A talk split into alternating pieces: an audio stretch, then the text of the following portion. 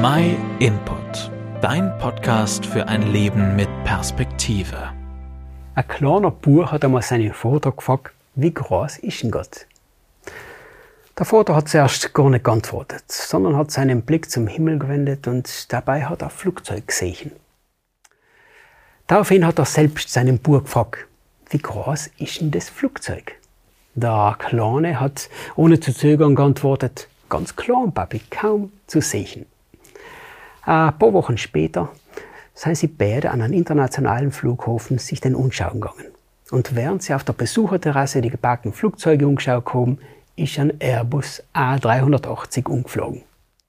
Dann hat der Vater gleich in Bur gefragt, wie groß jetzt das Flugzeug war. Riesig, Papi, das kann man ja nie übersehen. Der Vater versucht daraufhin seinem Bub zu erklären, ähnlich ist es auch bei Gott. Seine Größe ist gefühlt auch davon abhängig vom Abstand, zu dem wir von ihm stehen. Desto mehr wir seine Nähe suchen, desto größer ist er auch in unserem Leben. Irgendwie sind wir alle wieder kleine Bub. Solange es um uns geht, ist Gott klein. Häufig sogar inexistent und unwesentlich. Aber sobald Krisen kommen, Tsunamis, Katastrophen, Tod, Leid oder ähnliches, dann setzen wir Gott auf der Anklagebank mit dem Vorwurf, wenn du Liebe bist, wie kannst du das alles zulassen? Warum verhinderst du das ganze Land nicht? Warum hat's Gott mich getroffen? Mit unserem Standort ändert sich auch unser Standpunkt. Wir ändern unsere Meinung über die Größe von Gott, je nachdem, in welcher Situation wir sein. Dabei vergessen wir aber, dass unsere Situation sich zwar ändert, aber Gott allem der gleiche bleibt.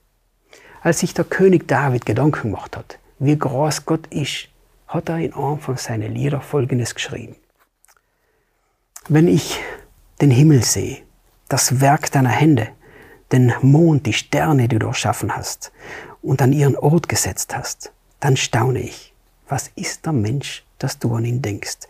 Wer ist er schon, dass du dich um ihn kümmerst? David hat verstanden gehabt, dass die Größe Gottes unglaublich ist und für uns Menschen oft nicht begreifbar ist.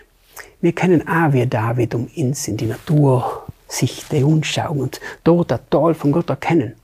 Aber das meiste über ihn, da fragen wir, wenn wir auch dort nachschauen, wo Gott sich selber vorstellen tut. In der Bibel, da kannst du so viel erfragen, dass du noch mehr staunen kannst.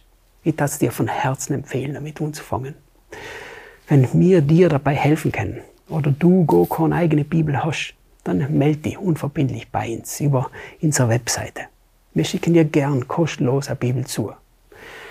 Wenn man wissen will, wie groß Gott wirklich ist und ihm sein Herz öffnet, da kann man ihn auf Schritt und Tritt, Tag ein, Tag aus erleben.